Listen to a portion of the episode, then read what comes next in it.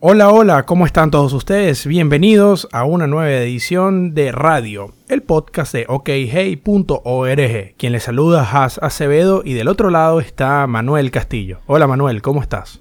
Bien, Has, ¿cómo estás?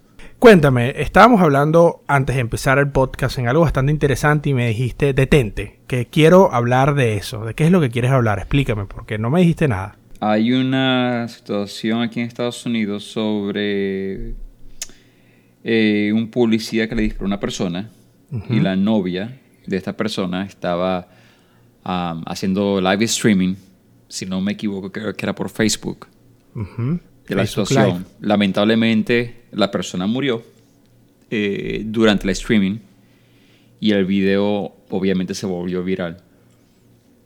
Eh, Facebook aparentemente tuvo un problema, pero muchas personas dijeron que Facebook estaba censurando el video y aparentemente una hora después fue que Facebook lo volvió a subir con una advertencia de que la imagen era fuerte. Y digo esto porque la semana pasada o hace dos semanas también se utilizó Periscope y Facebook Live, creo que se llama, eh, para una protesta que hubo en el Senado de los Estados Unidos, donde la parte republicana apagó las cámaras de C-SPAN, que es el canal del Congreso, pero unos congresistas decidieron sacar el video de lo que estaba pasando mediante sus teléfonos celulares. Y ese video es lo que se enseñó en la televisión.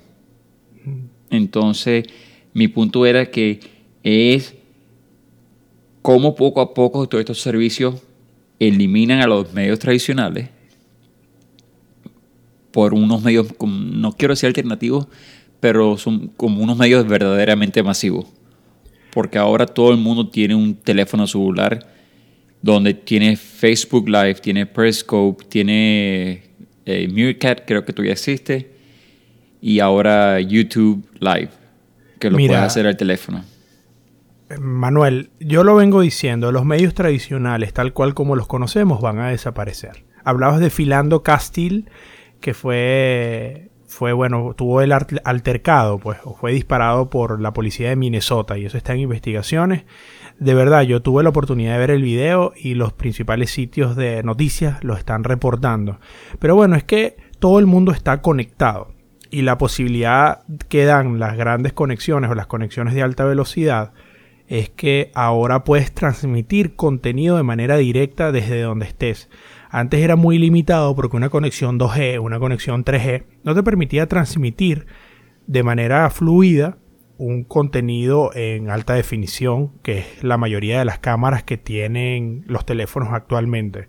Pero con el advenimiento de LTE, de 4G, ahora todo el mundo está conectado. Cuando pasó lo del Congreso, yo también estaba pendiente de las noticias, fue el sit down o el sitting de la parte demócrata cuando estaban haciendo la regulación, creo que es para discutir la regulación de las armas en, Estados Unidos. Y fue transmitido por Periscope, Facebook Live y muchas otras, y algunas otras, incluso Twitter también que permitía la transmisión de contenido en directo. Y esto hace que todo el mundo tenga la posibilidad de reportar, no es algo nuevo no se pueden decir que son medios nuevos porque ninguno de los medios que acabamos de demostrar tienen menos de 5 años. Eh, no podemos decir que son medios alternativos porque ya no son alternativos, son la regla. Lo que sí es que la gente todavía necesita estar pendiente de canalizar lo que ellos lo que está buscando. Y pues sí, pues la, la verdad es que antes, ¿qué pasaba? Yo uno como reportero iba a donde la persona y le preguntaba, ¿qué fue lo que pasó? Mira, la policía me pegó, se me rompió la tubería de la casa, se me se cayó un avión. El, el, periodista tenía que ir al lugar de los hechos para poder reportar. Actualmente, el lugar de los hechos puede transmitir sus noticias. Lo vemos desde uno de los primeros videos virales o una de las primeras imágenes virales que se subió a Twitter, que fue la del, que, que fue la del milagro del Hudson. La del avión que eh, acuatizó perdón, en el río Hudson en Estados Unidos y se le, hicieron una foto con un teléfono y fue subida a Twitter y fue también uno de los catalizadores que hizo que Twitter se hiciera tan, tan famoso y tan viral. Esto quiere decir que ya el periodismo no es el que busca la información, sino ya ahora más que todo es el que la el que la canaliza, el que la, el que la ordena, el que te dice, mira, esto, esto no le hagas mucho caso y esto sí. Y lo que estamos viendo en Estados Unidos es que ya uno, como lo que decía Miller en The Watchmen, decía Watch the Watchmen, o quién vigila a los, quién vigila a los vigilantes, Who Watch the Watchmen. Y esto está pasando. Eso que predijo Miller en los años 80, o esta, esta digamos, ¿cómo lo puedo decir? Esta, para ver, este presagio, este presagio maligno que hizo en los años 80 en uno de las, una de las novelas gráficas de eh, Watchmen, dijo que bueno, y cuando llegaran los vigilantes, ¿quién los va a vigilar? Y actualmente es todo el mundo está vigilando lo que está sucediendo. Y lo vimos en, en, los países árabes con la primavera árabe. Y ahora está sucediendo en Estados Unidos. Ahora la gente se dio cuenta de que debe tener su teléfono disponible para grabar en cualquier momento. Bueno, también hay que reconocer que los teléfonos han hecho mucho más fácil poder grabar. Ya uno no tiene que meterse en 40 menús para grabar. Aplicaciones como por ejemplo Periscope tiene un widget que te permite empezar a grabar y transmitir de manera con, solamente eh, pulsar el botón. Y Facebook también te lo está permitiendo. Em, y entonces a ver como esto, la conversación que tenemos ya BlackBerry el... Porque íbamos a hablar de BlackBerry de todas maneras. Y esto me, lo, también vamos a hablar del iPhone.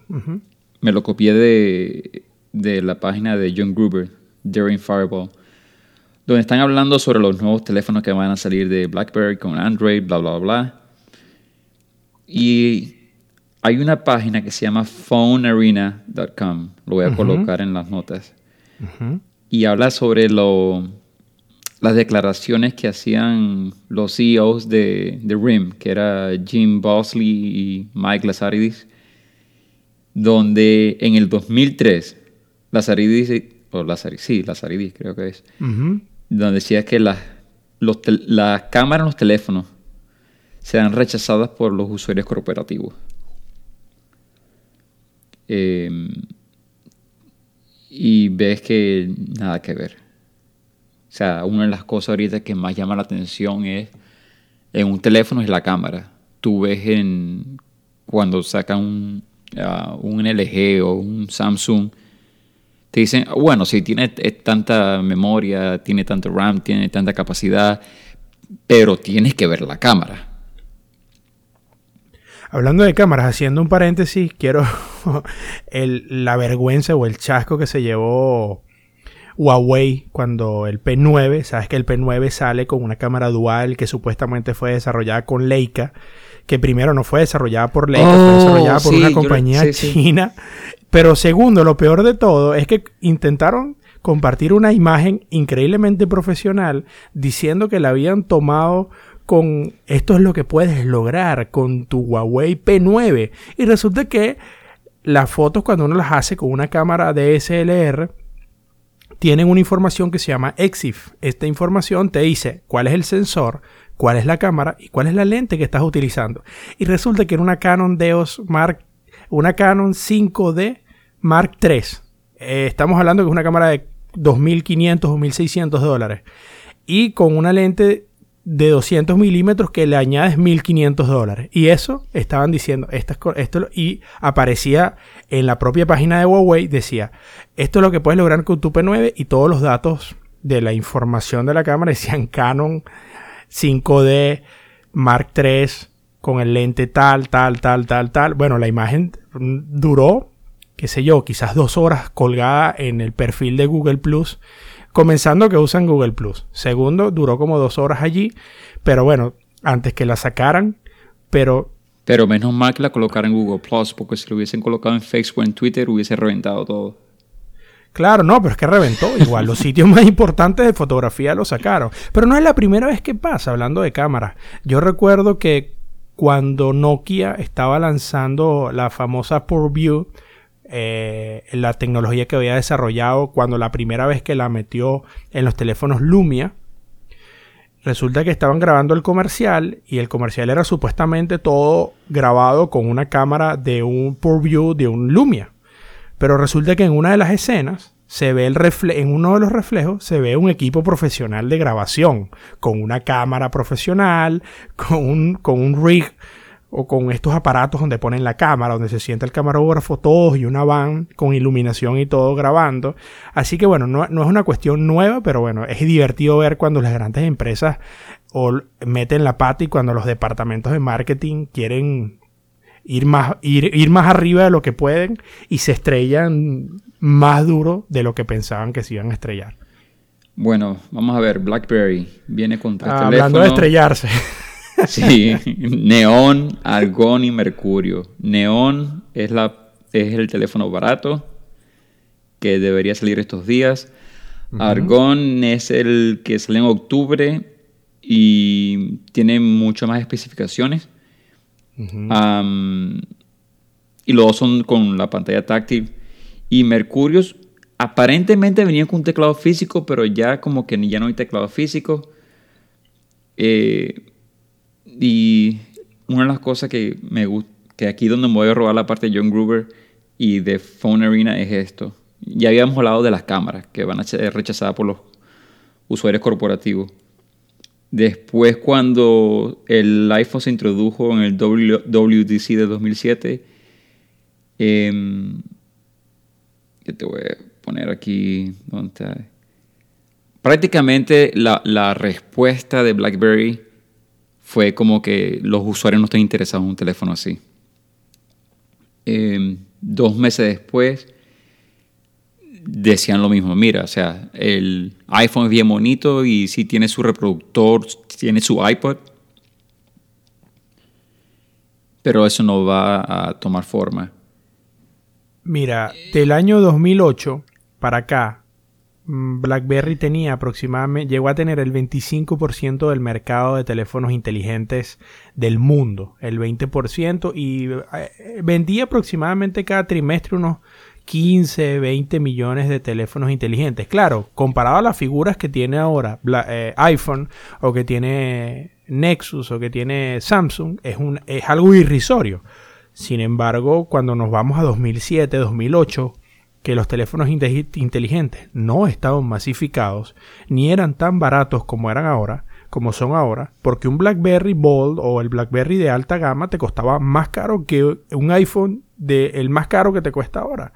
Eso la gente lo tiene que entender. Aunque que siempre dice que el iPhone es carísimo, pero el iPhone es más barato de lo que se vendían los teléfonos hace tiempo. Pero bien, ha perdido todo esto precisamente por eso. Y yo recuerdo bien y te vas a burlar de mí con lo que voy a decir, porque me obligaron a ir a ver la película Sex and the City al cine. Y recuerdo muy bien que la, la película y la serie eran patrocinadas o eran una, tenían una publicidad incrustada, no sé cómo decirlo, no recuerdo bien el término exacto para decirla, o un... Em, placement. Placement, tenían allí de BlackBerry. Porque esta chica, la protagonista, siempre usaba un BlackBerry. Y recuerdo que en la película, cuando estaban ahí, una de las amigas eh, tiene un iPhone nuevo, o iPhone nuevo para entonces. Esa película creo que es del 2008. Y cuando se lo da a ella, en el momento que está, se lo da, y cuando lo recibe, dice, ay, yo no sé usar esto, esto, esto es malísimo, y se lo devuelve, ¿no? Como una cosa de decir, esto es muy complicado para mí, dame mi BlackBerry, que es más fácil de utilizar. Y me dio mucha risa porque yo opinaba lo mismo yo decía que el, iPhone era muy complicado, pero la verdad que nunca había usado uno. En el momento que lo dije, había consumido la, publicidad de todas estas grandes marcas, porque no solamente era BlackBerry, sino era BlackBerry, Motorola, Nokia, que eran las dominantes en ese momento, incluso Palm, que dominaban el mercado de teléfonos inteligentes, atacando solamente a iPhone a Apple. Pues decían, ¿qué, van a, ¿qué va a saber Apple de hacer, eh, crear un teléfono? Ellos no saben nada, no saben, no saben, lo que saben es de computadoras y de esas cosas. Bueno, quizás este es el momento para agarrar y combinar todos los temas y hacer una ensalada. bueno, ya, la, ya, la tenemos básicamente. No, ya vamos a meter el iPhone ahora también. Y es porque los rumores son más fuertes de que el, el puerto de entrada de audio de su, los audífonos regulares va a desaparecer. Y los rumores son más y más insistentes, donde ahora todos los audífonos se van a conectar por el Lightning Port, que es por el cargador del iPhone nuevo. Bueno, me, parece este movimiento, te lo digo antes que continúes, me parece estúpido. Y te lo voy a decir por qué. Porque todos los rumores que yo he visto es que el diseño del iPhone 7 o como sea que lo llamen, del próximo iPhone, va a ser similar al del iPhone que tenemos ahora, pero con un diseño de la antena diferente, con una, una cámara dual, el, el, S y una cámara más grande, el, el normal. Entonces me, me, me pregunto, entonces, ¿cuál es la intención de diseño de eliminar el, el puerto de los audífonos? La única que yo entendería es que entonces el iPhone sea a prueba de agua y a prueba de todos los elementos. Es la única que yo entendería. Pero no es, pero no es así, porque el Galaxy tiene una, publicidad con, con Little John, donde aparece echándole champaña al teléfono. Y ese Samsung funciona con con un, puerto de un cuarto. Claro, pero es que hasta Sony lo desarrolló en el Xperia. Y yo mismo en el 2014 que fui al Mobile World Congress, perdónenme mi inglés, y lo probé debajo del agua. El teléfono cabía hasta 30 centímetros, de la, cabía creo que era hasta un metro, pero lo metí 30 centímetros, una pecera que tenían ahí y, lo podía utilizar y tenía el puerto de admisión de audífonos con un protector plástico que lo hacía hermético. Ahora yo digo, de repente esto no es lo que quiere hacer Apple, pero no le, yo entendería que lo van a hacer más delgado, que le, van a le van a eliminar los le van a eliminar los bordes a la pantalla, pero si van a utilizar el mismo diseño que tienen ahora, ¿por qué? Para vendernos un adaptador, para vendernos, para meternos obligatoriamente los bits. Porque eso es lo que van a hacer. El peligro con esta con la afirmación, ¿verdad? De que, bueno, no le veo el sentido, ¿verdad? Em, si es verdad, no está Steve Jobs ya. Em, pero es que cuando tú has visto los cambios que ha hecho Apple, son cambios que la industria ha seguido. Y te voy a poner un ejemplo. Cuando salió el iPod, el clásico, que estaba con SSD, cuando comenzó a salir con SSD, mejor dicho. Cuando salió la MacBook Air con ese, con ese tipo de memoria, yo me acuerdo que lo primero que yo dije fue, yo no puedo meter mi información en la memoria de un iPod. O sea, no se me pasaba por la cabeza, no se me pasaba por la cabeza la tecnología. Y también es ignorancia, pues que no había leído sobre, eh, sobre SSD, sobre lo, los drives de estado sólido. Entonces tú comienzas a ver toda la evolución que ha hecho Apple y tiene, ok, bueno, se cambian de los floppy disk a los a CD, ¿verdad? Que eso fue el grito, que cómo es posible que ya no tengamos los floppy disk, ya nadie los recuerda. cuando a Estados Unidos y al sistema de defensa. Cuando sacaron la MacBook Air, ¿qué fue lo que hicieron? No vamos a colocar un CD drive porque no tiene sentido. Y fue lo mismo, es como que cómo es posible que no tengamos un CD drive, no tengo mi DVD. Y él, es lo que ha seguido en la industria. Cuando tiene que una, una laptop de Apple ya no tenía el puerto de Ethernet sino era inalámbrico por Wi-Fi. Las personas decían, no podemos seguir, o sea, yo no puedo conectar mi computadora por, por el aire, necesito mi cable. Cuando tienes un teléfono donde Steve Ballmer, ¿Steve Ballmer que se llamaba? ¿El de Microsoft? Sí, sí, Steve Ballmer, el pelado. Ah, el pelado, ajá, ese. Se, se estaba riendo del iPhone y donde BlackBerry ni siquiera le prestó atención. Cuando en el iPad, aquí tengo otra declaración de la gente de, BlackBerry. Voy, eh, eh, voy a decir lo que ellos dijeron. Entonces la pregunta que te tienes que hacer es que cuando vienes a esta tableta, ¿cuál es el mercado o cuáles son las, las oportunidades para resolver? ¿Qué problema está resolviendo? ¿Ves? Entonces muchas veces son esas personas las que se han quedado en la historia como que como que no vieron el futuro. Claro, pero que yo estoy de acuerdo, no, ahora en este momento no estoy de acuerdo porque los audífonos que tengo son profesionales. Eso significa que tengo que tengo que buscar un dongle, un adaptador para conectarlo. Tienes personas que están comprando todavía en este momento audífonos, eh, accesorios que utilizan el, este puerto.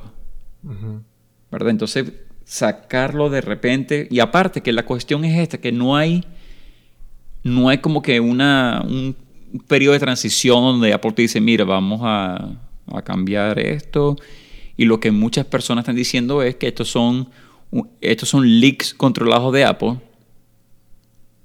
para el momento que el teléfono salga, el teléfono nuevo salga, no sea la sorpresa como que, oh my God, que, no, que la noticia no sea el teléfono, sino el puerto auxiliar.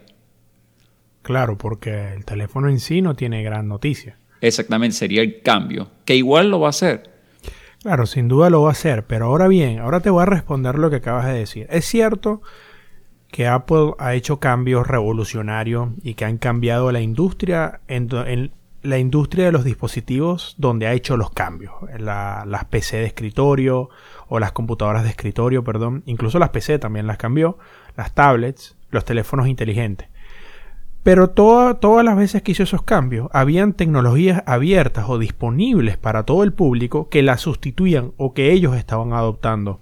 En este caso, están, eliminando un estándar abierto por uno propietario. Entonces, no, la única forma que tú utilices un audífono con cable que sea de una marca diferente a una de Apple es que te compres el adaptador de Apple. Obligatoriamente lo tienes que hacer. Si, por ejemplo, si eres una persona que teme su seguridad, tú no tienes Bluetooth abierto cuando estás en la calle. Porque es muy fácil intervenir un teléfono de alguien con Bluetooth abierto y eso lo sabes tú.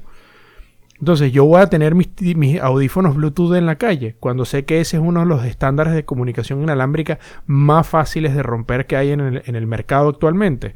Pues no, ok, lo voy a conectar con cable, pero si yo tengo mi cable, eh, tengo dos opciones, o comprarme un dispositivo, unos audífonos con el Lightning, los cuales solamente voy a poder utilizar con dispositivos Apple, o me voy a comprar unos, audífonos normales con el 3,5, con el plug 3,5, que puedo utilizar con el 99, 100% de todos los aparatos que existen en el mercado, pero tengo que gastar 25 dólares por un adaptador Lightning aparato 3,5. Entonces es lo que yo te digo, cuando cambió del floppy disk, lo vamos a eliminar, el floppy disk ya en ese momento estaba obsoleto. Y se entiende. Cuando eliminó el CD, lo mismo sucedía, pero habían cuando adoptó SSD o sistemas de estado, sistemas de almacenamiento de estado sólido, habían el usuario no tenía que comprar o no estaba en la obligación de comprar algo o un dispositivo propietario. No tenía que hacerlo. Yo creo que el movimiento de Apple aquí, y voy me voy a ir por esa corriente de pensamiento, es que ellos están buscando que todo sea sin cable. O sea, donde los audífonos que vienen incluidos en el teléfono sean inalámbricos. Y seguro buscarán su tecnología o utilizarán el nuevo Bluetooth que han sacado, la, la nueva versión. Pero cuando tú ves cómo Apple está mm, desarrollando sus productos, cada vez es menos y menos cable. por un ejemplo, la MacBook, la nueva, la que sería el reemplazo de la MacBook Air. Otra vez todo el mundo eh, gritando de que, bueno, es, son solamente dos entradas, una de audífono y una de USB-C. No hay más.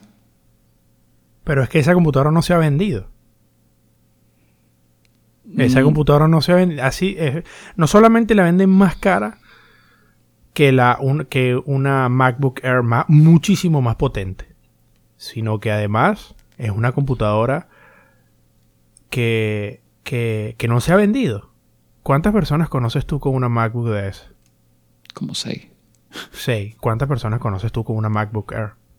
O con una MacBook Pro. Si me puedo comprar una MacBook Pro básica 13 pulgadas del mismo tamaño. Sí, pero el, el 128 precio de la igual. MacBook, eh, si no me equivoco, el precio de la MacBook Air cuando salió también era, era súper cara.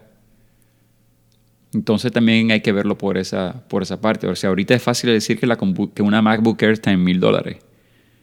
Pero la MacBook Air era mucho más cara.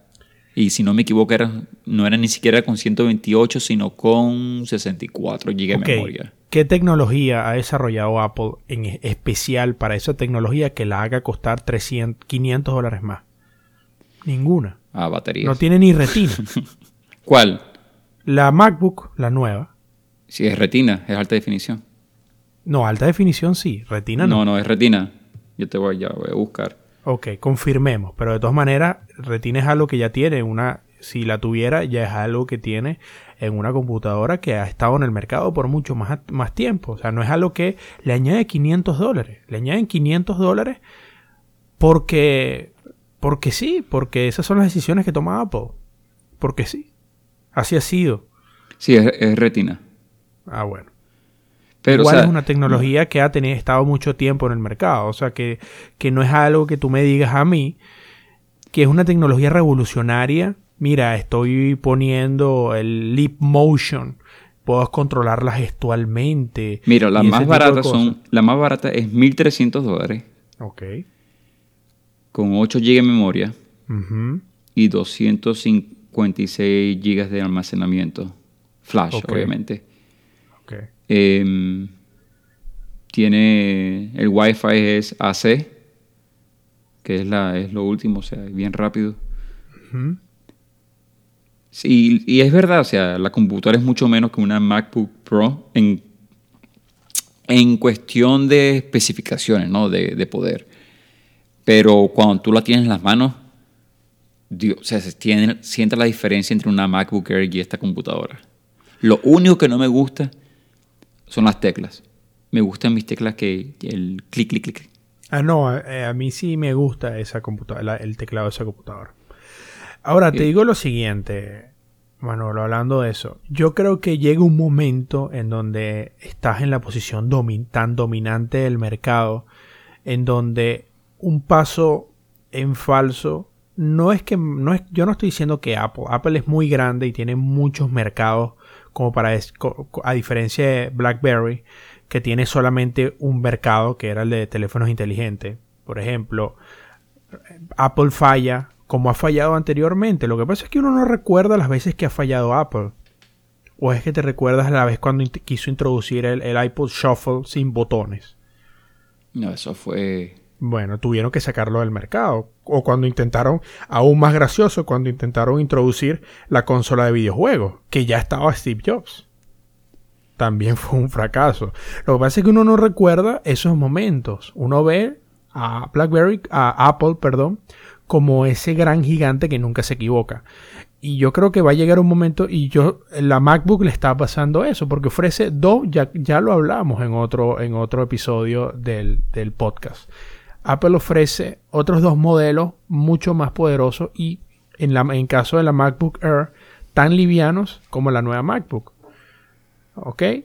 Va a tener que en algún momento disminuir el precio de la MacBook para poder reemplazar la Air o va a tener que simplemente eliminar la línea para que la gente es- tenga que comprar de una u otra manera esta, computadora.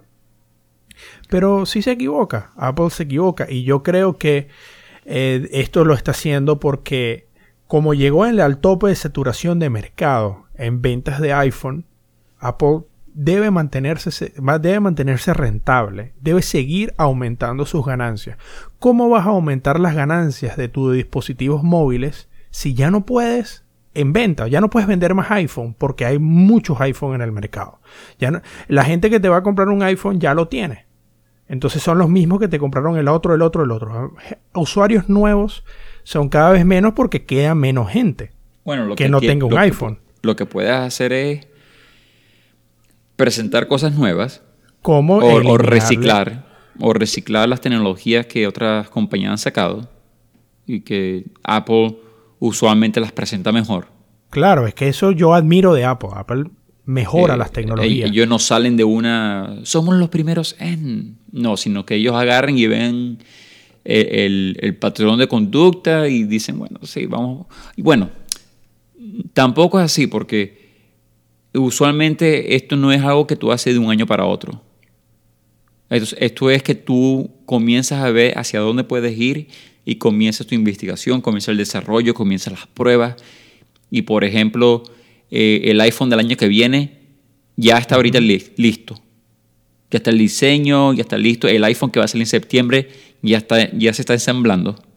ok. Porque ellos sacan 10 millones, 15 millones de teléfonos un fin de semana. Sí, y eso y no es que se hace dicen que no en un mes. Ajá. Eh, pero yo creo que mientras ellos van viendo cómo la tecnología se va usando, ellos van refinando cómo- en, en la visión de Apple cómo sería. Eh, pero yo creo que el- la movida de Apple en este caso sería no, no seguir con los nuevos, bueno, sí seguir con los nuevos usuarios, con los mismos usuarios de Apple, pero traer gente de Android para Apple, porque eso es lo, eso es lo único que le queda hacer. ¿Sabes qué? Hay dos cosas. Una que me gusta la idea de un teléfono sin, el, sin, sin cables. Eh, tengo que admitirlo. Me gusta la idea de un teléfono. Es que ni siquiera tenga puerto de carga, que se conecte vía inalámbrica. Me encanta. Esto para aclararlo. Y me gusta la idea de que Apple quiera arriesgarse a eliminar el puerto de los audífonos. No a eliminar los audífonos, sino a eliminarlo del puerto. ¿Por qué? Porque me gusta que el teléfono esté en el bolsillo y no tengas que sacarlo o que se desconecte. O sea, y también sabemos que uno de los principales puntos débiles de los audífonos de Apple es la bendita conexión entre el cable y el, conector. Eso, cualquier persona que haya tenido uno, unos ear- earbuds entiende esto y sabe que el piche conector del cable, con el cable siempre se daña, siempre, el 100% de las veces no, no puedes pasar un año con unos audífonos de Apple usándolos constantemente sin que esa partecita se dañe. Bien, yo entiendo que, y Apple lo debe entender y debe tener sus estudios y todo de cuánta gente se le daña. Y yo entiendo que Apple quiera también de repente eliminar esto. No va a eliminar los audífonos, pero va a eliminar esto. Ahora bien, ¿Qué es lo que me incomoda? Dos cosas. La primera es que volveremos a ver a la gente con los Bluetooth pegados a la oreja. Y ya pensaba que lo habíamos superado en el año 2006, pero creo que los vamos a volver a tener. Los douchebags. ¡Eh, chamo! ¿Cómo estás? Ya va, un momento, tengo una llamada. ¿Aló? con, su, con su Bluetooth pegado en la oreja. Eso me molesta, por... Y la segunda, como ya te había dicho, que no le encuentro la justificación de diseño. Dame un teléfono diferente. Porque la justificación que ellos dan para eliminar el puerto de carga es que es verdad, el teléfono se puede hacer más delgado. El teléfono se puede hacer...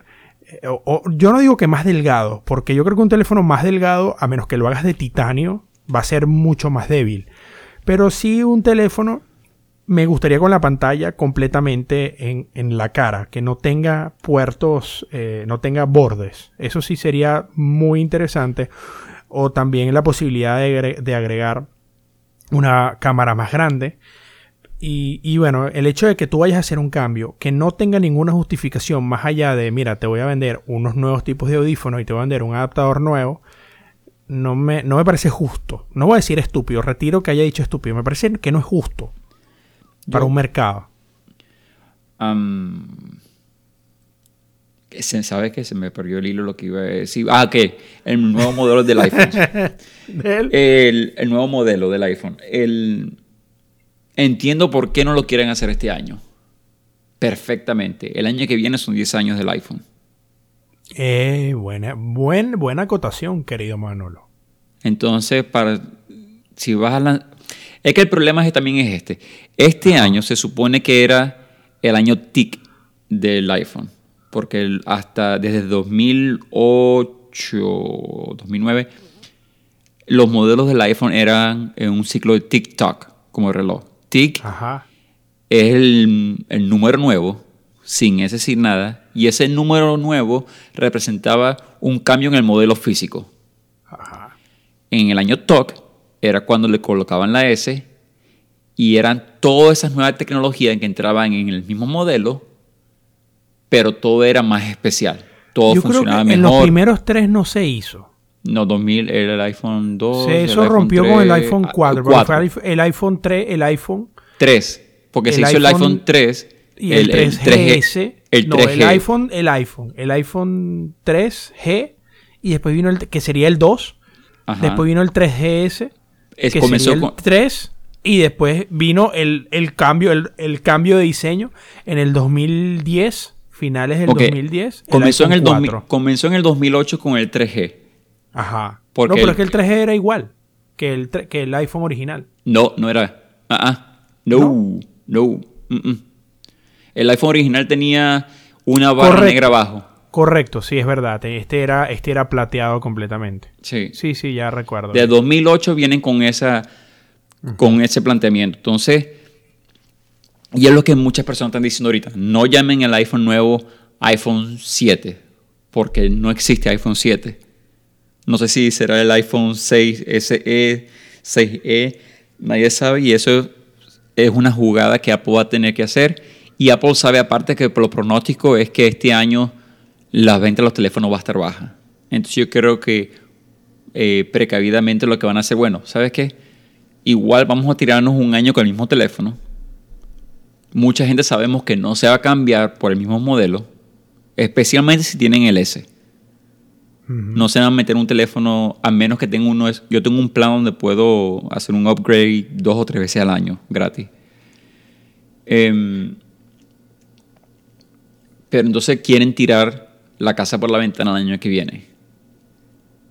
Entonces el teléfono que todo el mundo debería estar viendo es el del año que viene. Mientras Apple tiene sus números, ¿verdad? Y está viendo que esto es lo que vamos a hacer de aquí a dos años, al año que viene, yo todavía no le consigo cabeza a BlackBerry.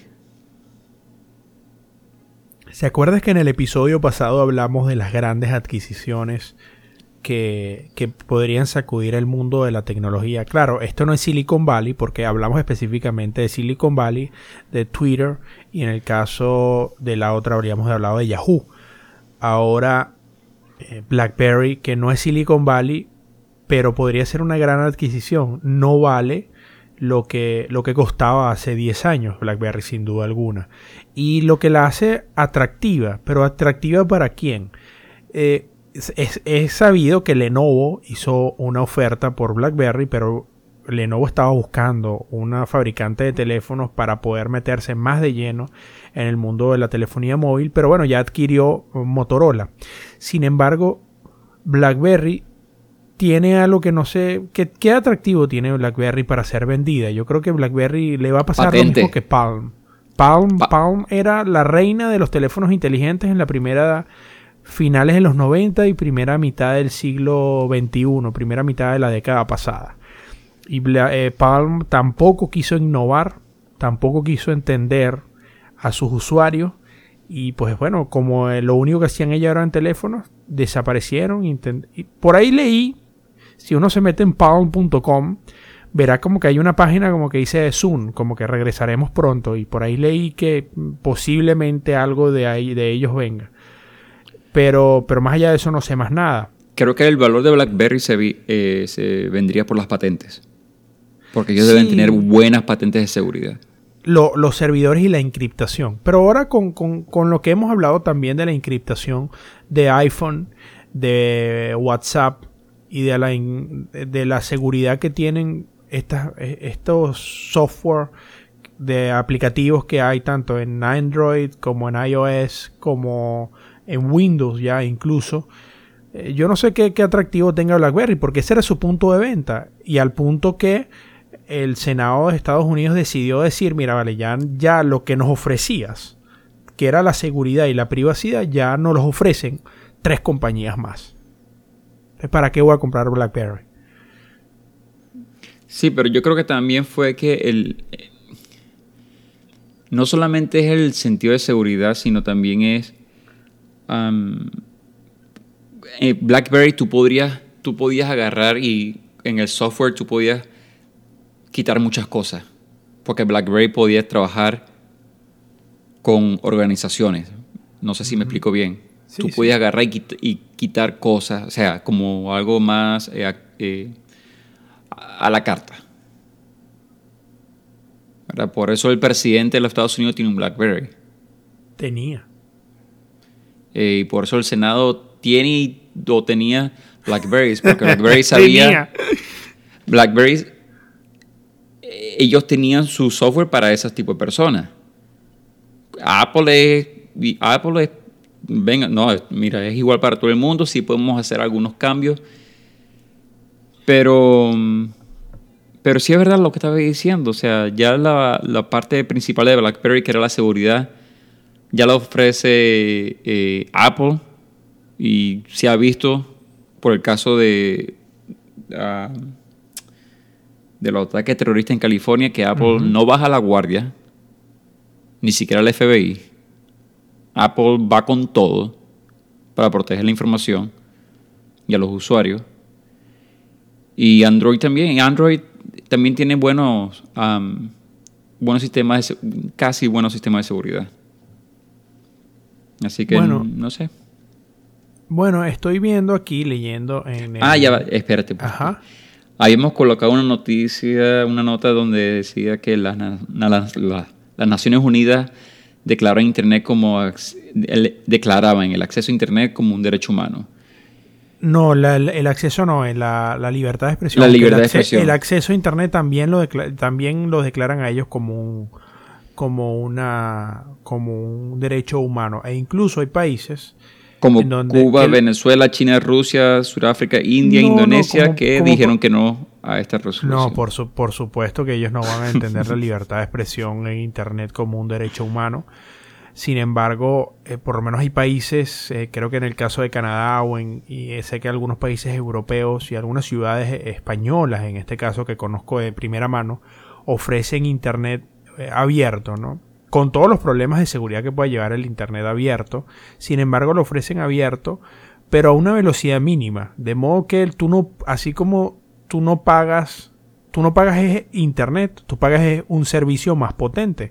Si no quieres tener Internet, si no quieres pagarle a una gran operadora un servicio de acceso a banda ancha, pues puedes tener eh, internet público, pero a una velocidad que no te no vas a poder ni siquiera cargar eh, ningún tipo de video en alta definición, pero vas a tener, vas a estar conectado, vas a poder por lo menos enviar y recibir correos electrónicos, aunque sea de escritura, y vas a poder de repente tener acceso a mensajería mínima. Sin embargo, si tú quieres algo más potente, vas a tener que pagar la infraestructura que te lo ofrece. Y eso me parece bastante lógico, porque garantizas el acceso de todos tus ciudadanos a Internet, pero si, los, si tu ciudadano como, yo, como es de entender, las mayorías van a, poder van a poder necesitar más por trabajos, corporaciones, por el uso, por, por entretenimiento, quieren un poco más, ellos, bueno, le pagan a una operadora por tener una conexión mucho más potente, pero nunca vas a estar desconectado.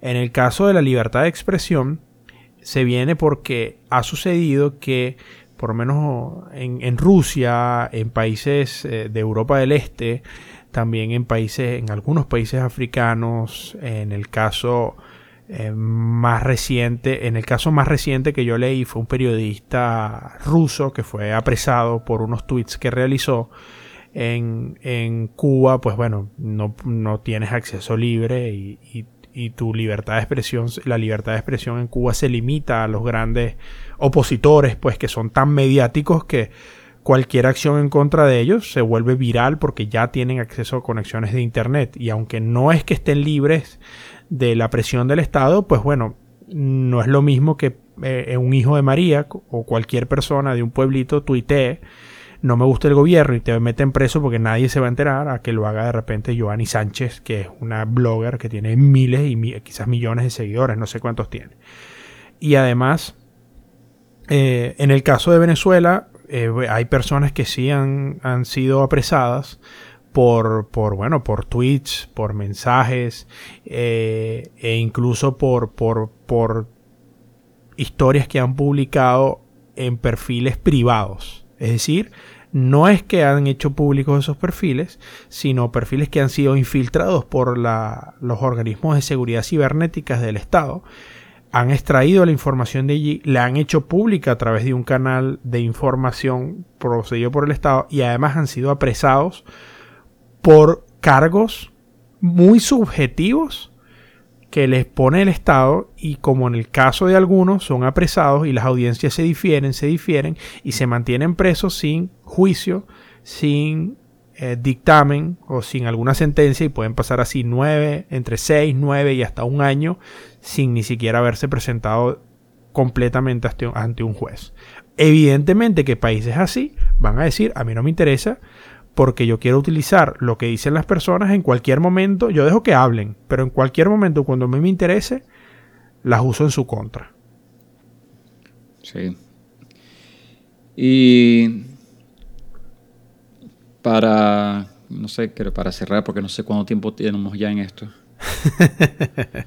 yo quería, eh, antes, antes de cerrar, que quería, quería, agregar... Servicio público, rapidito. ¿Cómo? Dime. Servicio público. Eh, Apple lanzó los, los betas públicos para iOS 10 y el macOS Sierra hoy. Hoy mismo. Sí. Eh, ¿Dónde, los puedes descargar? En la, Dame un segundo, que estoy buscando la página. Tienes que ir para el Beta Software Program de Apple. De hecho, cuando vas para la página, cuando vas para apple.com, te aparece eh, la parte beta. Sin embargo, es bien recomendable que no se haga en tus dispositivos principales. Eh, yo creo que no, es, no es algo que Apple informa muy bien, para ser sincero, porque todos recomiendan lo mismo. Es no instales un beta público en tu dispositivo principal todavía porque vas a tener muchos bugs y para devolverte a la, a la, a la versión pública, la versión normal, vas a tener que agarrar y resetear el teléfono de cero o la MacBook. Entonces, pero el que la quiera probar está, ya está disponible. No tienes que ser un desarrollador eh, registrado con Apple, solamente tienes que ir para la página y eh, colocar tu correo electrónico y ellos te van a dar la información de lo que tienes que hacer, pero es completamente gratis y abierto para todo el mundo. Lo último que quería antes de, antes de continuar y antes de despedir, quería comentar que ya la, creo que la que mencionamos hace, hace, unos, hace unos episodios atrás, pero habíamos hablado de la Google Spaces. ¿No? La nueva, sí, y la he estado probando. Creo que te invité a uno de los espacios que tengo yo. La verdad me gusta, la verdad que me parece una aplicación interesante. Sin embargo, es Voy a, voy a, ponerlo, voy a ponerlo de esta manera para que la gente entienda más o menos qué es lo que está intentando hacer Google. Google agarró Pinterest, agarró Slack, agarró eh, ah, ah, no te veo aquí. ¿Cómo? No te veo. No, bueno, déjame, ahora te invito, ¿no?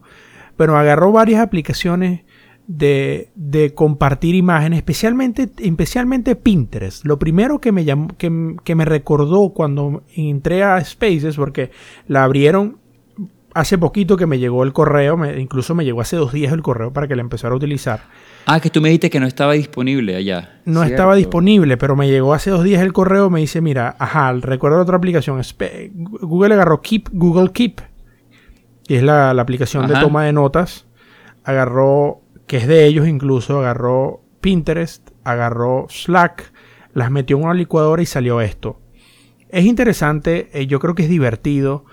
Em, pues es como una, una toma de notas en, internet para, para, bueno, para compartir cualquier cosa interesante que uno consiga por allí. Yo la voy a empezar a usar. En el próximo podcast hablaremos sobre qué es lo interesante, qué podemos hacer allí y qué otras cosas. Quería decir que la estoy empezando a utilizar. La gente que nos está escuchando eh, se puede meter en get.google.com barra spaces y la puede probar y nos puede contar su experiencia. Pueden compartir con nosotros a través de nuestro Twitter, que es arroba OH-abajo tecnología. También lo pueden hacer a través del mismo username, lo pueden, nos pueden encontrar en Instagram y también nos pueden encontrar en Facebook, nos pueden encontrar en Google Plus, también nos pueden ver eh, a través de SoundCloud y a través de iTunes Podcast. Nos pueden contactar por donde ustedes consideren más, más idóneo de su manera y por favor también eh, compártanos sus experiencias para saber qué tal. Nosotros, mientras tanto, yo lo usaré. Soy un usuario. A, mí me gusta ser early, adopter y me encantan estos inventos de Google porque son divertidos. He probado dos que han fallado estrepitosamente. Uno de ellos fue Boss. ¿Te acuerdas de Boss? Ah, me acuerdo de Wave. Google Boss. Ah, sí. era como el ataque a Twitter. Sí. Y, Wave. Me acuerdo Wave. De dos. Wave me recordó mucho a ICQ. ICQ para los que hablamos español. Porque uno escribía en español, uno escribía en directo y uno veía lo que uno estaba escribiendo a la otra persona mientras tipeaba. Hmm. ¿Recuerdas? ¿Usaste alguna vez ICQ? Eh, sí, pero pocas veces. Aunque debería estar utilizando más ahorita. Bueno, ICQ me parece que fue en su momento una de las, eh, de las aplicaciones de mensajería más innovadoras que había en el mercado y creo que incluso si uno lo sacara ahora con las opciones que tenía en aquel entonces, te estoy hablando de hace ya 20 años, uff, uff, uff, yo creo que sería una aplicación que eh, pasaría aceptablemente, sobre todo el icónico sonido o como sea que suene. Bueno, ha sido nuevamente un placer quien les habla, Has Acevedo. Nos quedamos en contacto. Hasta aquí vamos a dejar el podcast porque si seguimos dándole cuerda nos quedamos una hora más hablando. Eso cuando tengamos más confianza con ustedes. Muchísimas gracias por habernos escuchado el día de hoy. Bueno, Manolo, gracias a ti también por estar del otro lado. Como siempre, y no será sino hasta la semana que viene, ¿no? Ah, sí, espero. O dentro de 15 días. O, cuando tenga conexión disponible. sí.